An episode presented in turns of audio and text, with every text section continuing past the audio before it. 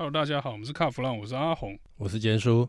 坚叔，我们今天要来跟大家讲 Toyota 最近发生的这件事情哦，大事哈。对啊，他一口气发表这么多电动车，其实基本上有一点自己打脸自己的感觉哦。嗯，那可是呢，我觉得这个大老板呢，显然他对电动车这件事情他已经早有盘算了。是，那一口气推出十六台车，哦真的是有一个什么国际第一大厂的这种气度哦。对。而且哈，他这一次发表的就是他们所谓的全球电动车战略哦，因为这个他们最喜欢玩这个东西嘛。他说他到二零三零年哦，要投入三十款、三十款纯电动车，那包含电池的开发在内哦，总投资金额大概是日币的八兆，什么概念呢？算一算大概是台币大概两兆。台湾一年的预算，就这两兆，我看做出来车还蛮多台的嘛。嗯，我们看到在舞台上摆了两排，对不对？十六台哦，十六台车很多哦。对，可能有人就说了啊，你十六台概念车，这个找模型店拼一拼也是差不多可以做出来嘛。哎，那确实啊，它有些车是玻璃是黑的，那个可能真的还很概念的阶段哦。对，可是我觉得前排那几台啊，嗯，包括那个超跑在内，包括那个 K 卡在内，对，那个都是。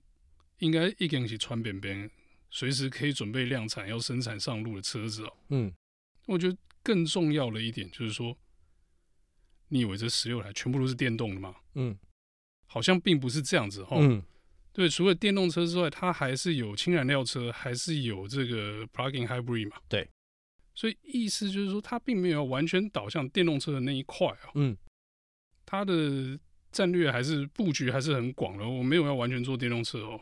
我氢燃料我继续哦，对，PHEV 我继续哦，嗯，那这些我都不放弃，对，那电动车是新的，这个氢燃料是新的，就是往这个他在记者会上讲这个碳中和哦，对对对，还有零排放的车款去这个方向去走啊。是。阿红，你刚才提到那十六款车哦，那十六款是在二零二五到二零二六之前哦就会陆续上市哦，所以你这样算一算，剩下四五年的时间。看到画面上看到的那一堆车，五年之内要通通要量产上市。那他们这一次的电动车计划是到二零三零年之前，总共包含这十六台，所以还有十四台，总共会有三十款。我觉得中间可能包了一些，就是，呃，譬如说我轻轻引擎的车子啦。好，然后你刚刚讲的 PH 新的 PHEV 啦，或者说一些新能源的东西，那我觉得很有趣的就是这个丰田章男哦，他在记者会上面讲了一段话，我觉得这个让我印象很深刻。他说呢，我们的敌人呢是碳，不是内燃机。那这意味着什么？他没有要放弃内燃机的发展哦。所以其实他的产品就。其实目标很明确，第一个就是，嗯、呃，达成碳中和嘛，是，这是内燃机的部分，对，还有这个氢燃料的部分，对。那另外一个是零污染哦，嗯、零污染大概就是电动车了啦，零呃大概还然后再包含这个所谓的氢氢燃料电池啊，或者是他们之前一直在在秀的这个氢引擎的部分。我觉得氢引擎的部分可能没这么快哦，因为相比之下，我觉得氢引擎的。虽然说它跟内燃机比较像哦，对，可是我觉得它的实验意味哦，嘿，还是比这个，甚至比这个氢燃料电池还高一点哦。是，那我们之前都说啊，那个氢引擎可以下去赛车了，没错，它真的下去赛车了。是，可是呢，后来我看那个数据哦，哎，我发现氢引擎扭力好像都有点弱。那你跟现在主流的这个内燃机加 turbo，对，又或者是这个电动马达相比哦，你会发现说，哎。这个动力好像比较没有那么实用一点点哦。OK，搞不好过一阵他做跟你说，哎，这个扭力弱的部分，我们做一个氢燃料引擎用的这个 Turbo，好补起来就可以量产。阿红，你在讲讲那个部分哈，我就顺便跟大家爆个料。这个他这一次十六款车里面有一台是挂 Lexus 的品牌，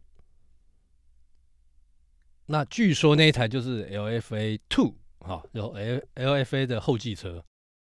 那我从日本那边得到的消息是，那台车哦，呃，丰田章男跟他们的开发团队有意思要让它搭载的动力就是轻引擎加上 Turbo。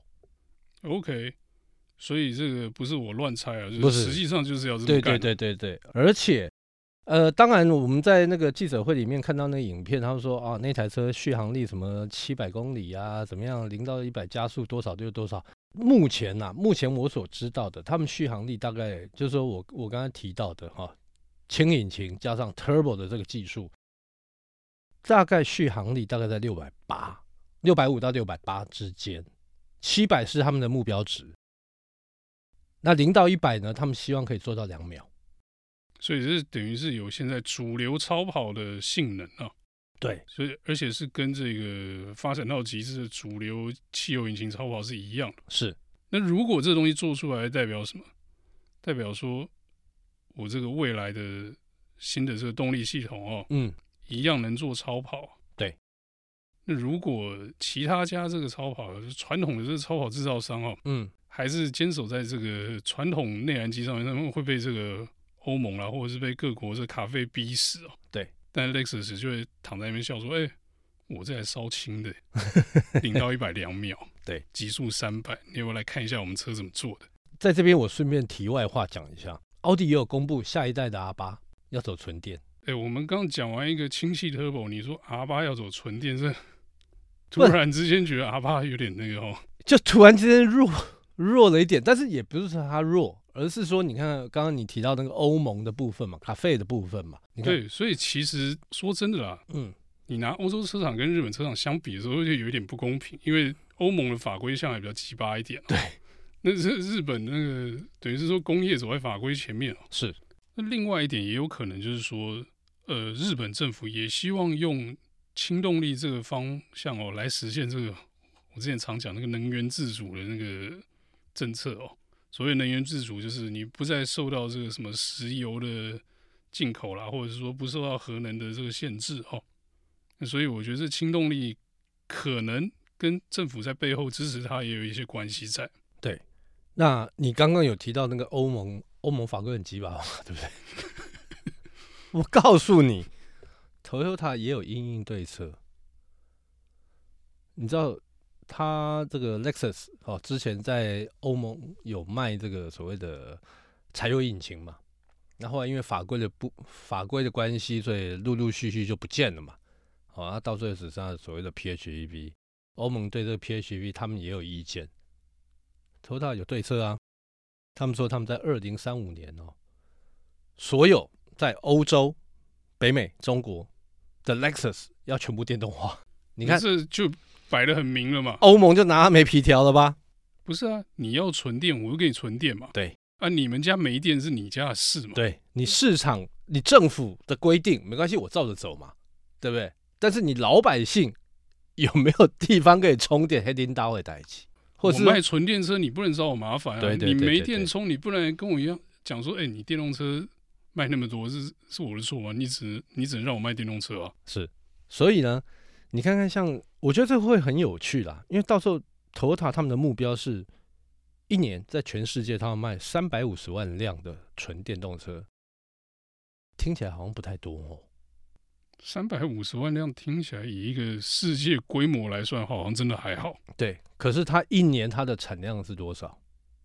大概九百到一千万，所以就是大概三分之一的电动车，它的占比不高哦，占占比不高，但是它会逐渐提高。逐渐提高这件事情，我倒不是那么确定。真的哈、哦，其实我刚刚是想到一个东西啊。以前我们常常讲说，那个日本车厂坏啊，嗯，那个好料都留在国内啊。是，因为 Honda 哎，什么 Type R 台湾买不到，欸、海外买不到，这个国内有。是我跟你讲，搞不好以后那个氢气 Turbo 这个日本有，外面买不到。我觉得应该这么说哈，照那个讲法的话，其实是对也不对，哦，因为。日本国内，他们对这个所谓的本土的汽车工业，他们算是蛮保护的，而且很支持。所以他们有一些东西，他们会在先在日本国内进行所谓的实验性质的销售。